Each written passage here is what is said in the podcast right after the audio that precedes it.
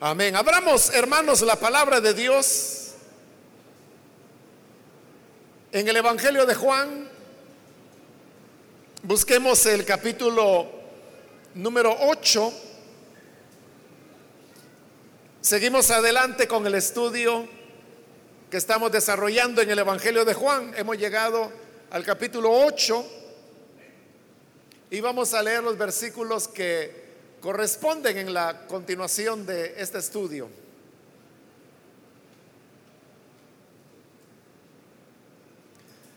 La palabra de Dios en el Evangelio de Juan, capítulo 8, versículo 48 en adelante, nos dice, no tenemos razón al decir que eres un samaritano y que estás endemoniado, replicaron los judíos. No estoy poseído por ningún demonio, contestó Jesús. Tan solo honro a mi Padre, pero ustedes me deshonran a mí. Yo no busco mi propia gloria, pero hay uno que la busca y él es el juez. Ciertamente les aseguro que el que cumple mi palabra, nunca morirá. Ahora estamos convencidos de que estás endemoniado, exclamaron los judíos. Abraham murió y también los profetas. Pero tú sales diciendo que si alguno guarda tu palabra, nunca morirá. ¿Acaso eres tú mayor que nuestro padre Abraham? Él murió y también murieron los profetas. ¿Quién te crees tú? Si yo me glorifico a mí mismo, les respondió Jesús, mi gloria no significa nada. Pero quien me glorifica es mi Padre, el que ustedes dicen que es su Dios, aunque no lo conocen. Yo en cambio sí lo conozco. Si dijera que no lo conozco, sería tan mentiroso como ustedes. Pero lo conozco y cumplo su palabra. Abraham, el padre de ustedes, se regocijó al pensar que vería mi día y lo vio y se alegró. Ni a los 50 años llegas, le dijeron los judíos, y has visto a Abraham. Ciertamente les aseguro que antes de que Abraham naciera, yo soy. Entonces los judíos tomaron piedras para arrojárselas, pero Jesús se escondió y salió inadvertido del templo. Amén. Pueden tomar sus asientos, por favor, hermanos.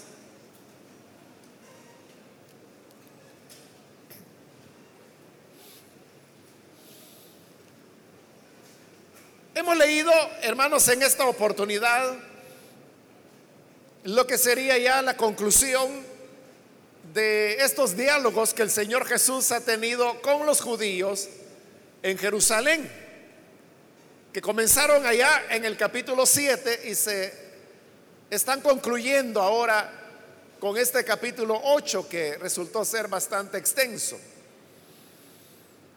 En la última oportunidad vimos cómo el Señor había hablado con los judíos sobre el tema que en primer lugar Él les decía que no eran hijos de Dios y luego en segundo lugar les dijo que tampoco eran hijos de Abraham. Y el Señor utilizó palabras muy fuertes al decirles que realmente ellos de quien eran hijos era del diablo. Pues les dijo que el diablo era un homicida desde el principio y que ellos efectivamente querían matarlo. Ahora, esas palabras que el Señor les había dicho, a ellos les resultaron muy fuertes, muy pesadas. Y a cualquiera le resultaría que le dijeran que es un hijo del diablo. Entonces, molestos porque el Señor les había dicho que eran hijos del diablo, ahora le responden y le responden con ofensas también. En el versículo 48 le dijeron, no tenemos razón al decir que eres un samaritano y que estás endemoniado. Y precisamente le están diciendo que está endemoniado porque él les acaba de decir que son hijos del diablo. Ahora, antes de decirle que él está endemoniado, le han dicho que es un samaritano. ¿Qué tiene que ver el tema de ser samaritano con el Señor Jesús? Realmente no tiene nada que ver. Ellos sabían perfectamente que Jesús era un judío también, que no era samaritano. Pero lo que ocurre es que en esa época, los samaritanos, como ya lo vimos en el capítulo 4, eran repudiados, eran rechazados por los judíos, al punto que el mismo Evangelio de Juan dice que judíos y samaritanos no se llevaban. Entonces decirle a una persona samaritano era una ofensa que había en la época. Porque era atribuirle lo peor de lo peor. Ellos consideraban que ser samaritano incluso era peor que ser un gentil. Entonces, a la pregunta, ¿por qué las autoridades le están diciendo ahora a Jesús samaritano? Es simplemente porque lo que quieren es acumularle ofensas y palabras fuertes que decirle. Es igual, hermanos, cuando alguna persona se molesta y esa persona en su enojo comienza a, ofender a alguien, entonces le puede decir de todo, ¿verdad? Todo lo que se le ocurra, que le venga a la mente y que es ofensivo, se lo va a decir. Eso es lo que está ocurriendo acá. Que ellos se han molestado mucho y por eso están diciéndole al Señor cosas ofensivas. Entre eso, era ofensivo decirle samaritano, como también era ofensivo decirle endemoniado. Pero a eso el Señor responde en el versículo 49 diciendo, no estoy poseído por ningún demonio, tan solo honro a mi Padre, pero ustedes me deshonran a mí. La característica de una persona poseída por un demonio es que sus palabras, su actuación, su conducta son tan despreciables que, que, todo lo que habla, dice, está en oposición a Dios. Por eso es que la Biblia también a los demonios les da el nombre de espíritus inmundos. Y la palabra inmundo usted sabe que significa sucio. Entonces los demonios son espíritus sucios porque sus palabras son sucias, sus actuaciones son sucias, su conducta eh, es sucia moralmente porque está en oposición a Dios. Entonces hoy que le han dicho a Jesús que Él está endemoniado, Él responde y dice, yo no estoy poseído por ningún demonio. Y la prueba, le dice, es que yo honro a mi Padre. Ninguna persona endemoniada honrará a Dios. Pero era evidente que el Señor Jesús honraba a su Padre en conducta, en santidad, en integridad, en enseñanzas, como él mismo lo ha venido repitiendo en este Evangelio, y lo hemos visto cuando él decía, por ejemplo, mi enseñanza no es mía, sino que lo que oí de mi padre, eso es lo que les hablo. O cuando él decía, las obras que yo hago, no soy yo quien las hace, es el Padre quien las hace en mí. Entonces, esa vida de Jesús, llena de santidad, de pureza, de rectitud, de integridad. de hablar las palabras del Padre, de hacer las obras del Padre, todo eso honraba a Dios. En consecuencia, no era posible que él estuviera endemoniado. Porque de un endemoniado usted lo que puede esperar es lo que los evangelios, por ejemplo, narrando de el endemoniado de Gadara o de Gerasa más bien, ¿qué hacía él? Dice que era violento, que se hería el cuerpo, que andaba desnudo, que vivía en los sepulcros, que la gente le tenía miedo y por eso lo sujetaban con cadenas, pero él tenía tanta fuerza que rompía las cadenas. O sea, todas estas conductas que se dicen del endemoniado, ninguna de ellas honra a Dios. En cambio, la vida del Señor era una vida que adornaba la honra de Dios. Esa es la defensa de él. Yo no estoy poseído por ningún demonio porque lo que hago es honrar a mi Padre. Ustedes son los que me están deshonrando a mí. Y lo deshonraban precisamente ofendiéndole con palabras como las que le han dicho al decirle que es samaritano, al decirle que está endemoniado. Versículo 50 continúa el Señor hablando y le dice, yo no busco mi propia gloria, pero hay uno que la busca y Él es el juez. Obviamente Él está hablando de Dios, de su Padre, que dice que es el que anda buscando la gloria de su Hijo.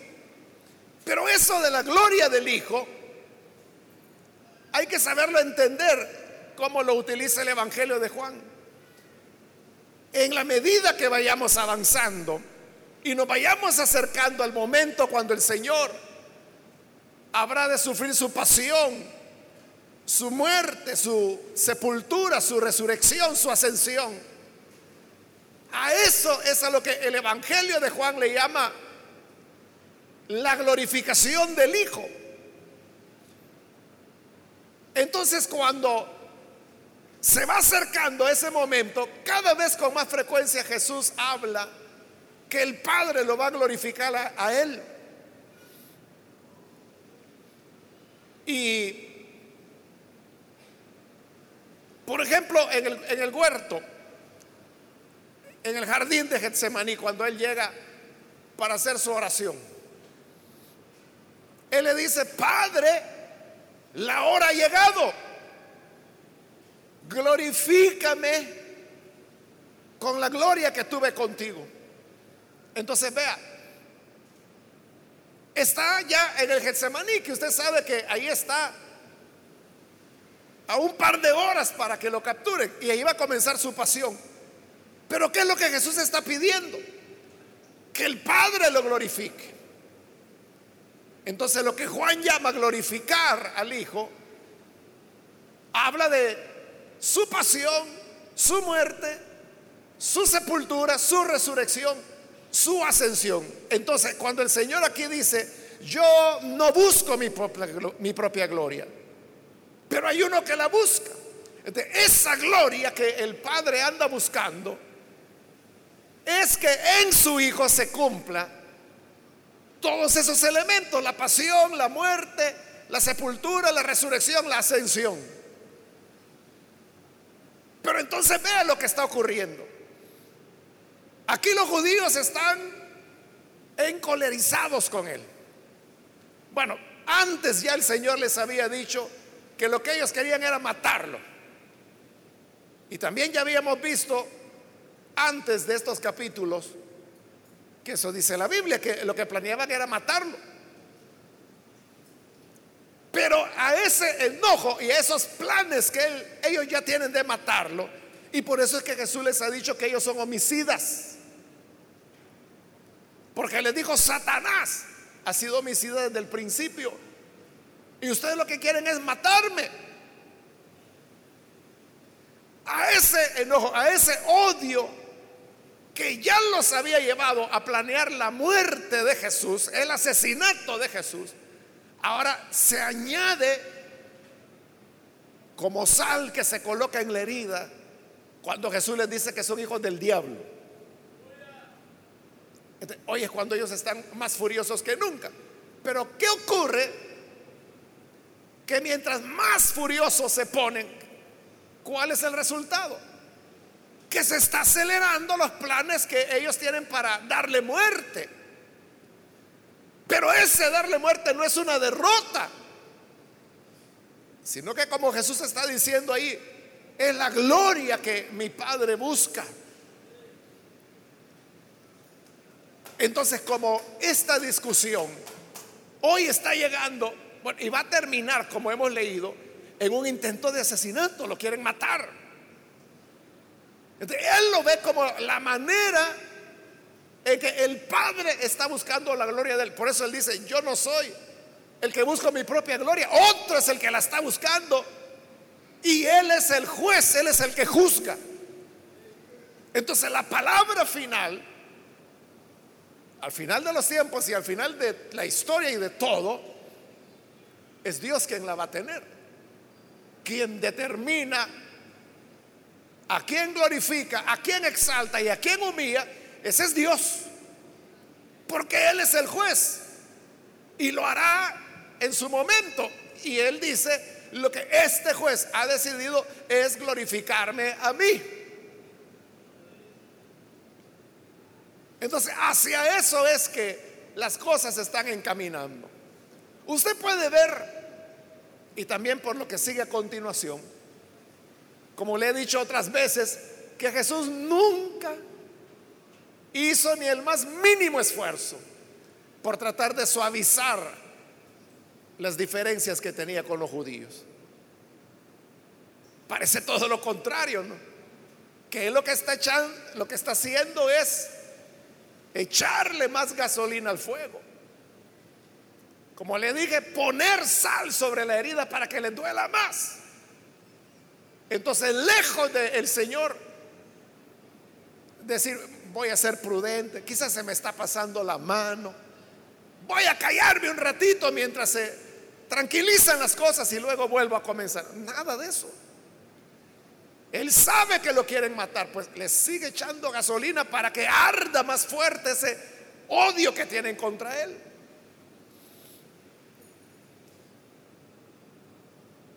Y luego dice en el 51, o sea, por eso le digo, a propósito lo hace el Señor. Le dice, ciertamente les aseguro que el que cumple mi palabra nunca morirá. Para nosotros, hermanos, que sabemos que eso lo dijo el Señor Jesús, escucharle esas palabras, el que cumple mi palabra, nunca morirá. A nosotros eso nos parece maravilloso. Para nosotros, hermanos, esa es una promesa fabulosa. Que la vida se encuentra en cumplir su palabra y que quien cumple su palabra nunca morirá. Por eso es que aun si la muerte física llegara a nosotros, eso no se considera muerte. Por eso es que Jesús a eso le llamaba dormir. Cuando lleguemos al capítulo 11, que ya nos estamos acercando, veremos cómo cuando Lázaro muere, nunca el Señor habló de, muerte definitiva, sino que Él le dijo a sus discípulos, nuestro amigo Lázaro duerme, así que voy a despertarlo. Esa es la, la muerte física para aquel que guarda la palabra del Señor. Es simplemente un dormir. ¿Y qué siente usted, hermano, cuando va a dormir? Cuando ya llega la hora y se va a acostar. Usted dice, qué galán. Al fin voy a descansar y usted feliz. Y no quisiera que amaneciera tan pronto, ¿verdad? Y cuando amanece, sobre todo en esta época del año, cuando el sol sale más temprano que en el invierno, el invierno nuestro, uno se despierta y uno ah, dice, hubiera querido seguir durmiendo. Es decir, vemos con agrado el tema de dormir. Igual es la muerte. La muerte no es el final. La muerte no es que ahí se acabó todo y ahí murió toda esperanza. No, es solamente un descansar, es solamente un dormir del cual el Señor vendrá a despertarnos. Porque los que guardan su palabra no morirán jamás. Eso es lo que él dijo. Les aseguro que el que cumple mi palabra nunca morirá. Entonces, nuestro afán debe ser cumplir su palabra, tomar su palabra, vivir de acuerdo a ella. Y viviendo de acuerdo a esa palabra, nunca moriremos. Nunca moriremos. ¿Qué le parece? ¿Está bien eso? Nunca moriremos. Nunca moriremos. Amén. Ahora, como le decía, a nosotros es que nos causa esta alegría, este gozo. Pero ¿qué pasaría, hermanos, si alguien por ahí, algún desconocido, que usted ni sabe quién es, un cualquiera, de repente viene y le dice, el que guarde mi palabra nunca morirá. ¿Qué va a pensar usted de esa persona? Usted dirá, es un chiflado. De hecho, por ahí anda una, una señora, una mujer. No sé en qué país es, pero la cosa es que ella ha fundado una nueva secta. Entonces ella dice que ella es Cristo, dice, se hace llamar Melquisedec, ella. Entonces dice que ella es Cristo, que ella volvió. Y dice esto, que toda aquella persona que crea que esa fulana es Cristo, nunca va a morir físicamente, dice ella. ¿Qué le parece eso? ¿Qué hacemos con esta señora? Bueno, ya una viejita que creyó en ella y se murió. Entonces la familia ya le puso una demanda. Quizás vive en los Estados Unidos, ¿verdad? Que le llaman la tierra de la demanda, ¿verdad? Porque ya la demandaron, porque ella, eso es lo que ha afirmado. Que cualquiera que crea que ella es Cristo, es que es toda un, es una locura, porque ella dice que, que Jesús no fue hombre, que fue mujer, dice. Eso enseña ella. Y dice que cuando Jesús estaba crucificado y lo hirieron con la lanza, como la Biblia dice que salió sangre y salió agua. Entonces ella dice, esa es prueba de que Jesús era mujer y que estaba embarazada. Por eso salió agua, dice. Bueno, locuras así, ¿verdad? Pero eso es lo que le estoy señalando. ¿Qué piensa usted de esta doña? ¿Qué le parece lo que ella enseña? Y sobre todo la afirmación que ella dice, que el que crea que ella es Cristo, nunca morirá físicamente. ¿Qué le parece? ¿Qué piensa usted de ella? ¿Qué hacemos con ella? ¿Alguien vota por un psiquiatra? O, alguien vota por la cárcel, no sé qué se le va a ocurrir a usted. O por un manicomio, no sé. Alguien oí por ahí que dijo que son demonios los que tiene esta doña. Eso exactamente es lo que pensaron los judíos. Cuando este, para ellos desconocido, que era Jesús, les dice, el que guarde mi palabra, nunca morirá. Está loco. Igual que usted piensa de esta sutana, que dice, el que crea que yo soy el Cristo nunca va a morir físicamente. Ve que no, y no, y la viejita ya se murió, pues la primera. les pareció absurdo lo que Jesús decía. Por eso es que le dijeron en el 52, hoy sí le dijeron, ahora estamos convencidos de que de verdad estás endemoniado. Porque Abraham murió y también los profetas. Pero tú sales diciendo que si alguno guarda tu palabra, nunca morirá. O sea, el razonamiento de ellos, si lo vemos humanamente, era correcto, muy correcto. Porque si Abraham, que ya explicamos en los versículos anteriores, para ellos Abraham era el modelo, el padre, que le expliqué para los judíos, Abraham era el que iba a estar en las puertas del Hades y que no iba a permitir que ningún descendiente de él entrara ahí. Entonces, para ellos Abraham era el patriarca, era el gran hombre del cual todos ellos habían nacido, del cual tenían la vida. Pero ese padre exaltado, porque eso significa el nombre de Abraham, no, padre exaltado, ese padre exaltado murió, siendo quien era, teniendo los privilegios que había tenido, murió. Pero no solo murió Abraham, sino que le dice, los profetas murieron. Daniel, el que nunca se dio a las presiones que vivía en su época, que cuando el rey prohibió que por 30 días no se podía orar, él seguía orando tres veces al día. Pero murió también. Y murió Isaías. Y murió Jeremías. Y murió Abdías. Y murió Jonás. Y murió Elías. Y murió Samuel. Y murió Eliseo. Y murieron, hermanos, todos los profetas. Es decir, los más grandes hombres que han pisado este planeta y que fueron patriarcas y profetas, todos murieron. Entonces, y tú sales diciendo que el que guarde tu palabra no morirá nunca. ¿Cómo va a ser posible eso? Entonces le hacen otra pregunta. Versículo 53.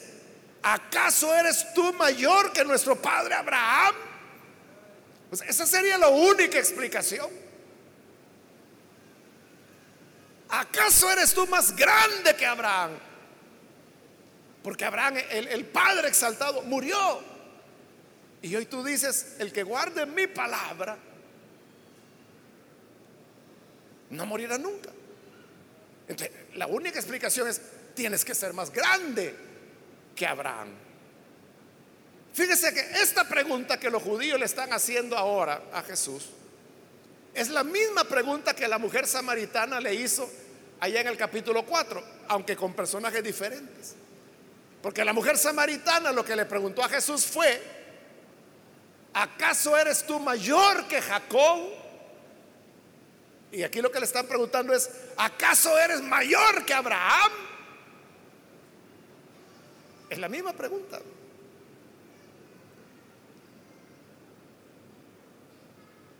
Entonces, le dicen, él murió, o sea, Abraham murió. Y también murieron los profetas. ¿Quién te crees tú? O sea, ¿quién crees que eres para decir que el que guarda tu palabra no morirá cuando los profetas de Dios todos murieron? Entonces viene el Señor y le responde en el versículo 54. Y aquí le va a responder con claridad. Jesús cada vez va hablando más claro. Mientras más lo ofenden, mientras más le dicen samaritano, endemoniado, Jesús más va declarando quién es Él. Entonces le dice en el 54, si yo me glorifico a mí mismo, mi gloria no significa nada.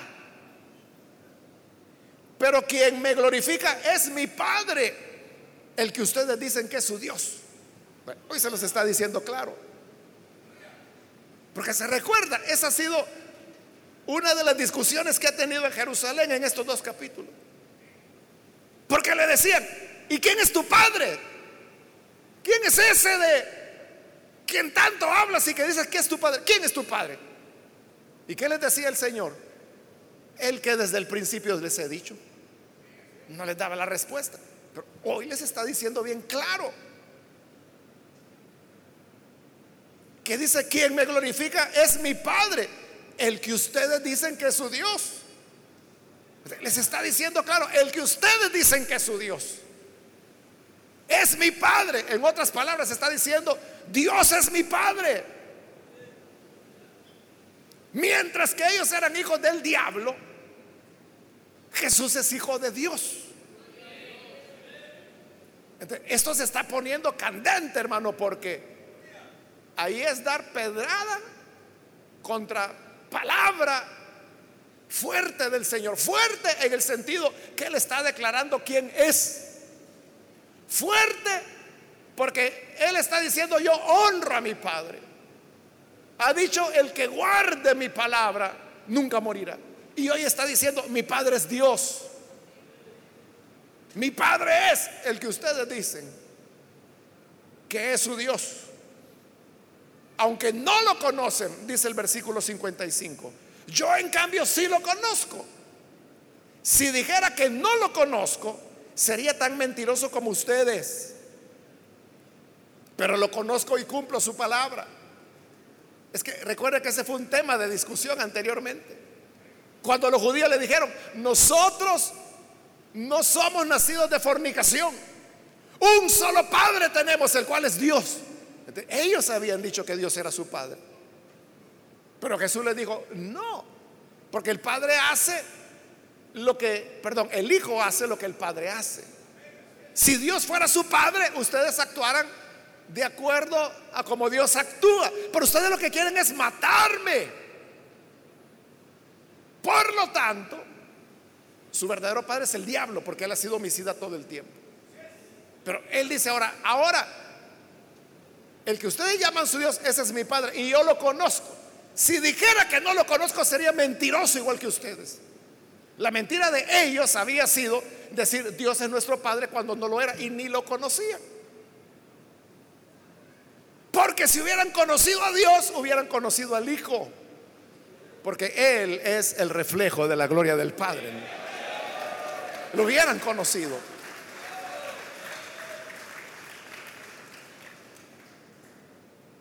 Pero yo no voy a mentir. Y voy a decir la verdad, lo conozco. Sí lo conozco y cumplo su palabra. Ese es el punto. Porque cualquiera puede decir, sí, yo soy hijo de Dios. Ellos lo decían. Un solo padre tenemos, que es Dios. Entonces, si Dios es su padre, ¿por qué actúan como hijos del diablo? En cambio, Él está diciendo, Dios es mi padre. Por eso guardo su palabra. cumplo su palabra.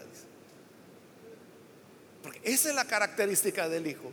El Hijo es tal el Padre. Tal el Padre, tal el Hijo, se dice. O de tal palo, tal astilla, es otra forma de decirlo. No puede, dice el Señor, no puede el Hijo hacer nada sino lo que debe hacer a su Padre. El hijo siempre imita lo del padre y por eso dice, Él es mi padre, por eso cumplo su palabra. Ellos decían, Dios es nuestro padre, pero no cumplían su palabra. Al contrario, querían matarlo. Y querían matar al que ese Dios al cual llamaban padre había enviado.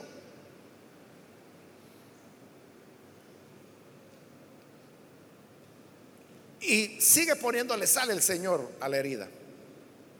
Versículo 56. Con esto los mata de una vez.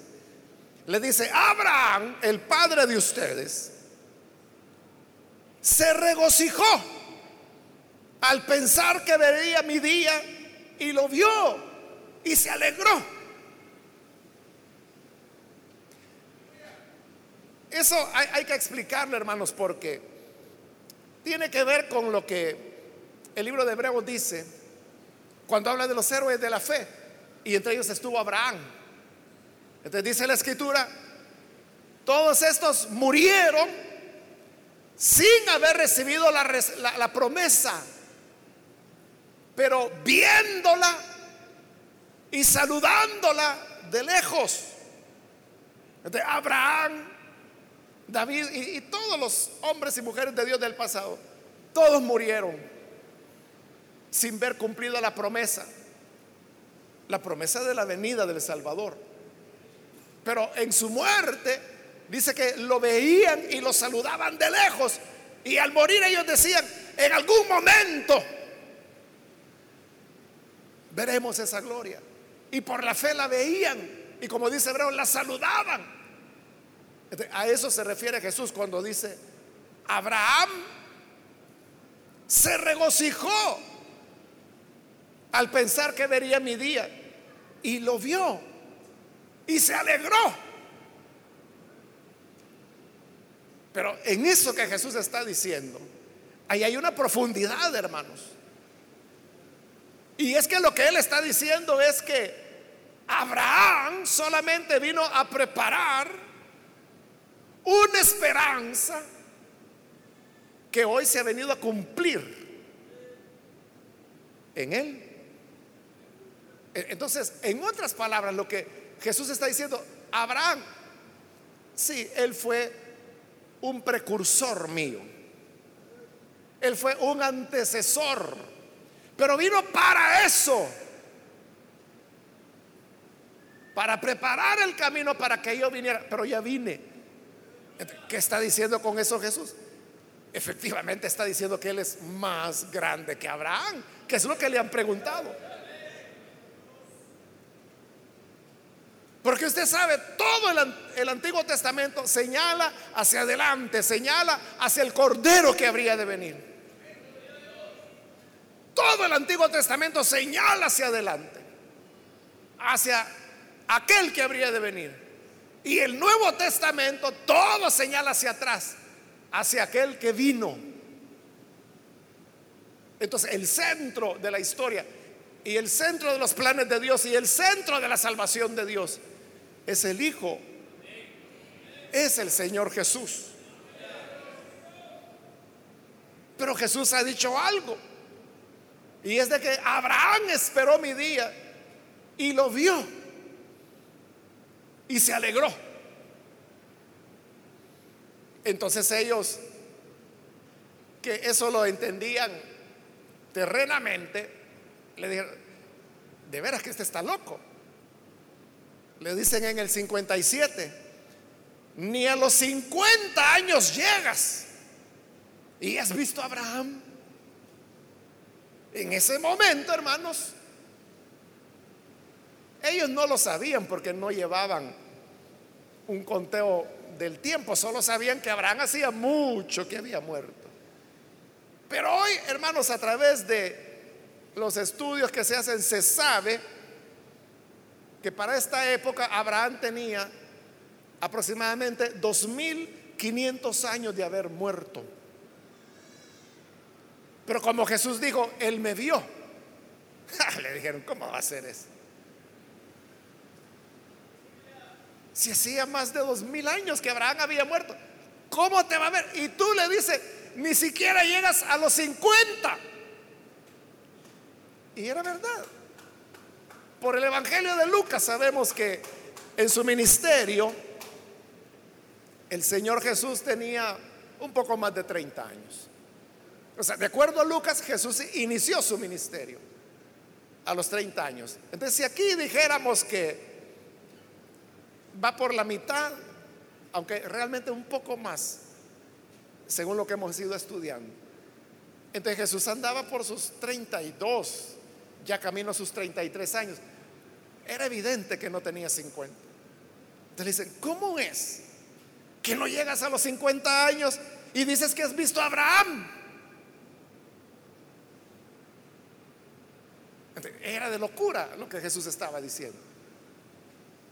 Pero si todo lo que ha dicho, como le digo, ha sido echarle gasolina al fuego, hoy lo que Jesús va a decir es ponerle la bomba atómica al fuego. O sea, aquí de una vez se lo va a revolcar.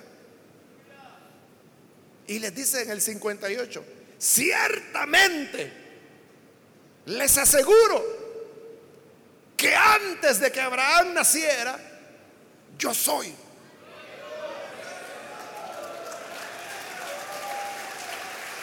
Ahí de una vez se los aplasta. Porque le dice, antes que Abraham naciera, yo soy. Note que no dijo, yo era. Sino que está diciendo, yo soy. Y el yo soy, a propósito Jesús ahí lo está utilizando.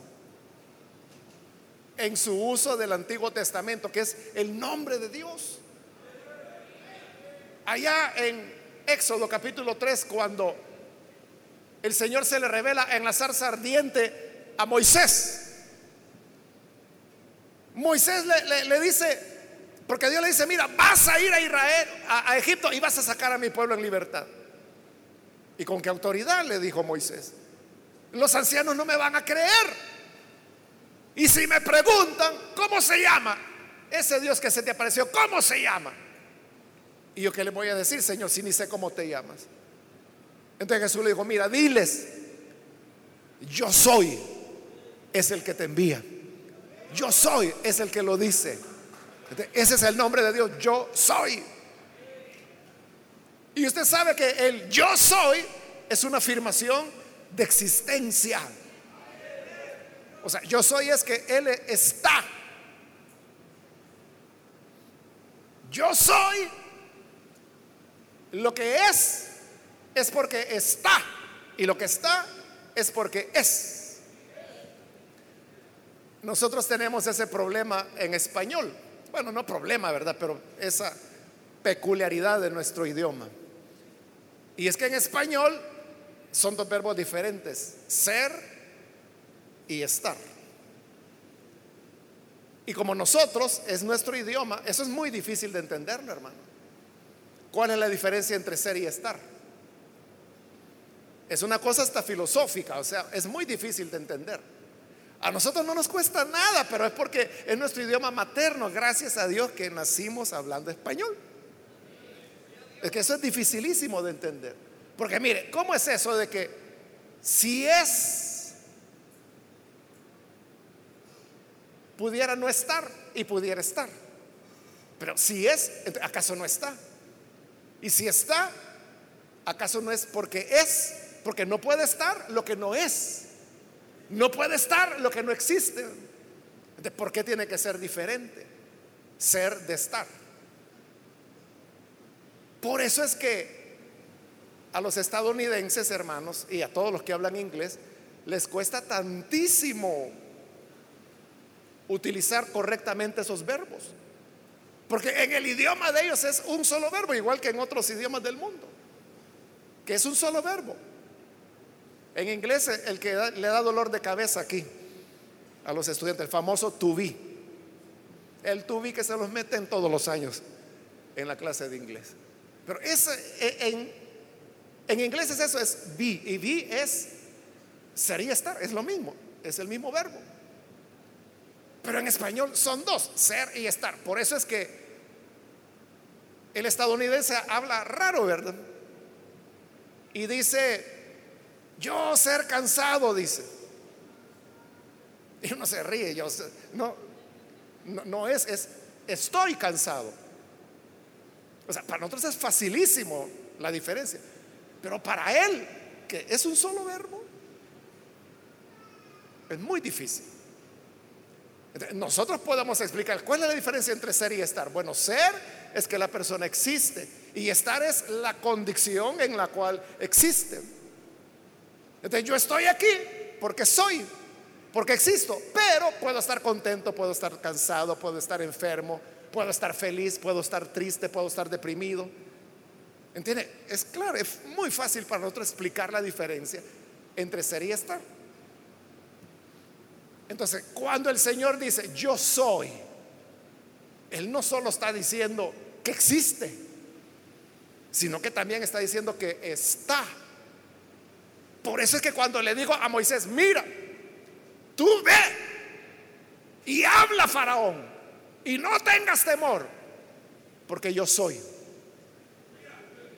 ¿Qué significaba eso? Yo existo, sí, Pero falta la otra mitad y es que él iba a estar, como diciéndole, mira, Moisés, a lo que tú vayas, cuando hables con el faraón, cuando hables con los ancianos, no solo Dios existirá, sino que estará contigo. es un sentido doble, ¿no? Y eso, ese es el uso que Jesús le está dando.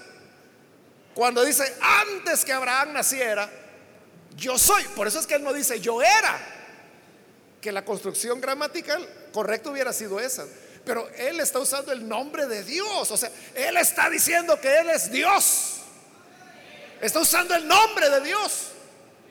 Entonces, al decir yo soy, es yo soy y estoy. Antes que Abraham naciera, yo estaba, yo era, yo ya estaba, ella existía. Pero no solo está diciendo que hacía 2500 años antes que Abraham naciera, él ya estaba. Lo cual era gravísimo, gravísimo a los ojos de los judíos, sino que además está usando el nombre de Dios para él. El nombre propio de Dios. Lo está tomando él. Mire, los judíos lo entendieron tan bien. Le entendieron tan bien lo que él estaba diciendo.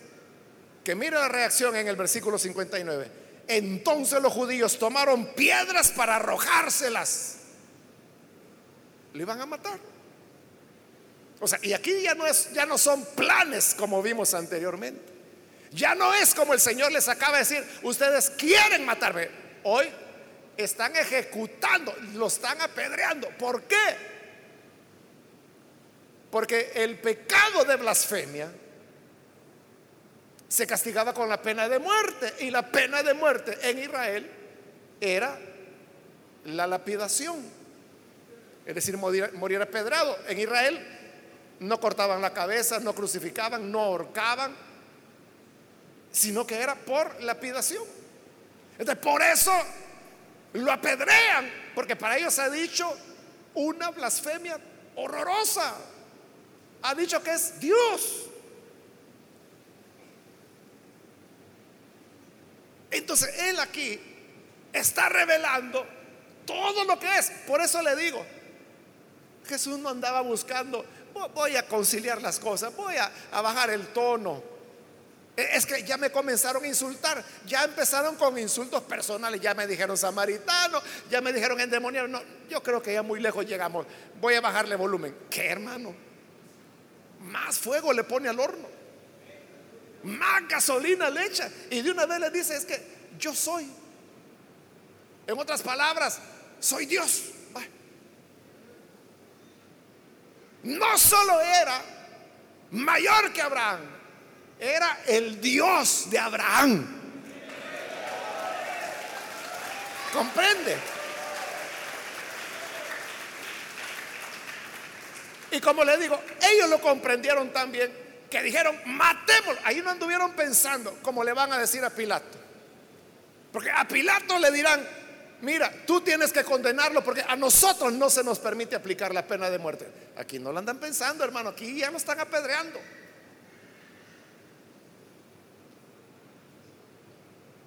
Por eso, dice la parte segunda del versículo 59, Jesús se escondió y salió inadvertido del templo. Entonces, ¿qué fue lo que libró al Señor de morir apedreado acá? Que se escondió. ¿Cómo hizo? No sabemos, ¿verdad? Pero él se movió rápido y cuando lo buscaron ya no estaba. Quizás su par de pedradas lograron meterle, pero se escondió. Ya no lo hallaron. Entonces aquí el Evangelio de Juan está cerrando un ciclo que comenzó en el capítulo 7 y está terminando hoy aquí en el capítulo 8. Porque se recuerda cómo comenzó el capítulo 7.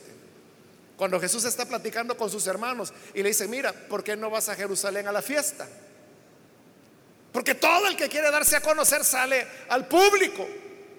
Y Jesús le dijo, no, yo no voy todavía. Ustedes siempre van a la carrera, pero yo voy a esperar el tiempo de mi Padre.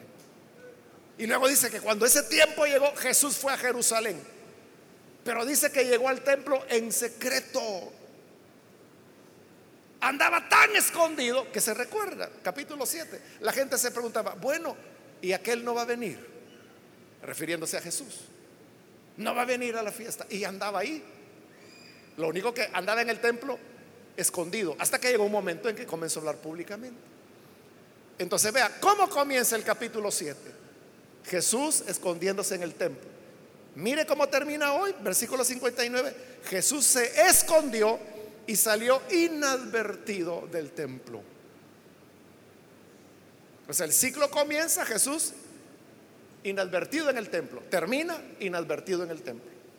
el capítulo 9 ya pasamos a otra sección, que es donde el Señor va a sanar al ciego de nacimiento. aquí termina y termina como usted ve, a pedradas, a pedradas en contra de él.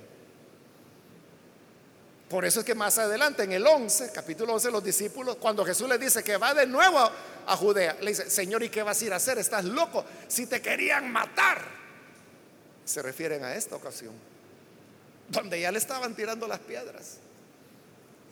Pero este pasaje que a ellos, hermanos, tanto les dolió y que lo llevó a un intento de homicidio, para nosotros es un pasaje que nos llena de esperanza porque entonces, ¿en quién es que hemos creído? Nosotros no hemos creído, hermanos, en una historia, en un mito. No hemos creído en una fábula, en una historieta. Nuestra esperanza está en el que hizo los cielos y la tierra. En aquel eterno yo soy. Que antes que Abraham naciera, él ya estaba. Si nuestra fe está en Él, nuestra fe estará segura por toda la eternidad. Los cielos van a pasar. La tierra un día pasará. Los seres humanos un día, todos, o iremos a la tumba o seremos transformados. La Biblia dice, se seca la hierba, se marchita la flor. Pero el Señor, el yo soy, Él seguirá siendo como lo fue en la eternidad pasada, en la historia actual y en la eternidad futura. Él es nuestra esperanza y nuestra roca de salvación.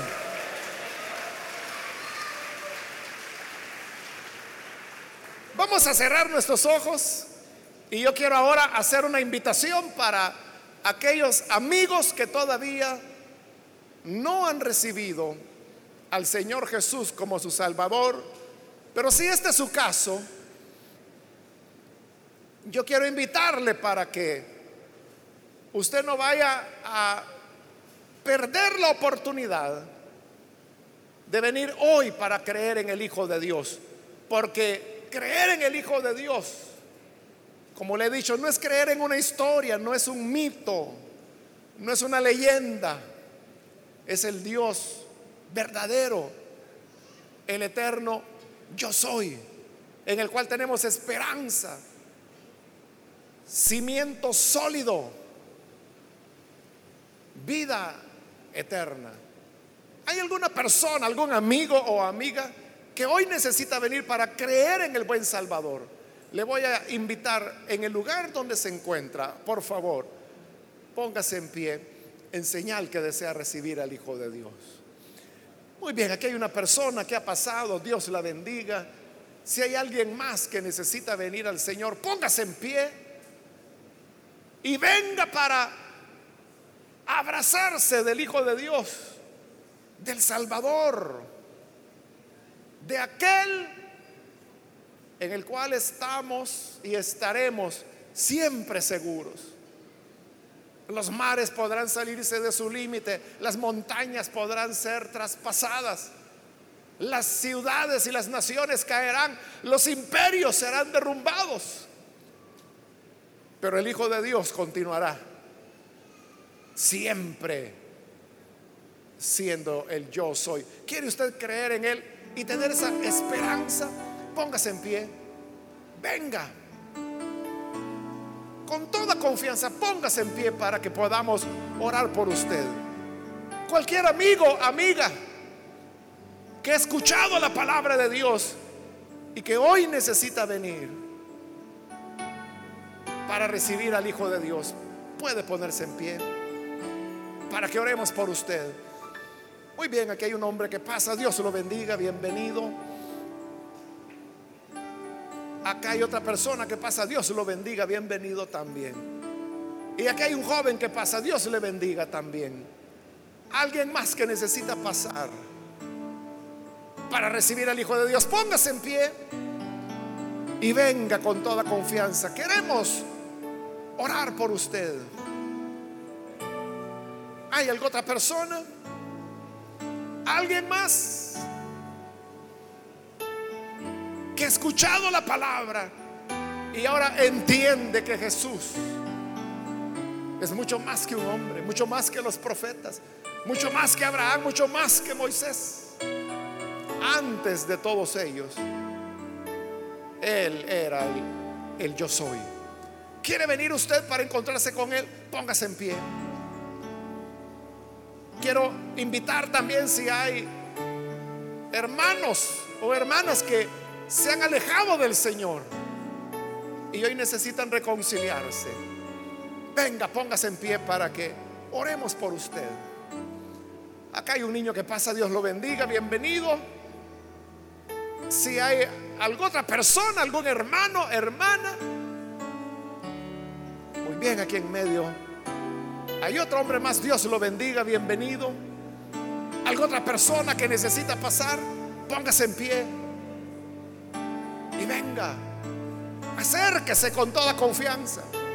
Hoy es el momento para que su vida sea transformada, cambiada. Puede ponerse en pie y vamos a orar por usted. ¿Hay alguna otra persona que es primera vez que viene el Hijo de Dios? Puede pasar. Muy bien, aquí hay otra persona. Dios la bendiga, bienvenida. Alguien más que necesita pasar, póngase en pie. O si necesita reconciliarse con el Hijo de Dios, también venga. Póngase en pie. Y vamos a orar por usted.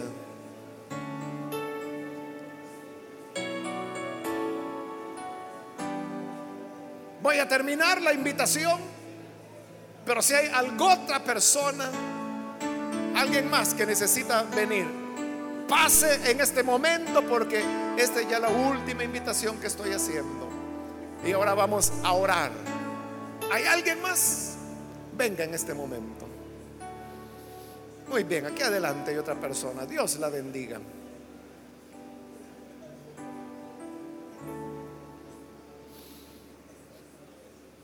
A usted que nos ve por televisión, le invito para que se una con todas estas personas que están aquí al frente y reciba al Señor, al yo soy, como su Salvador. Ore con nosotros.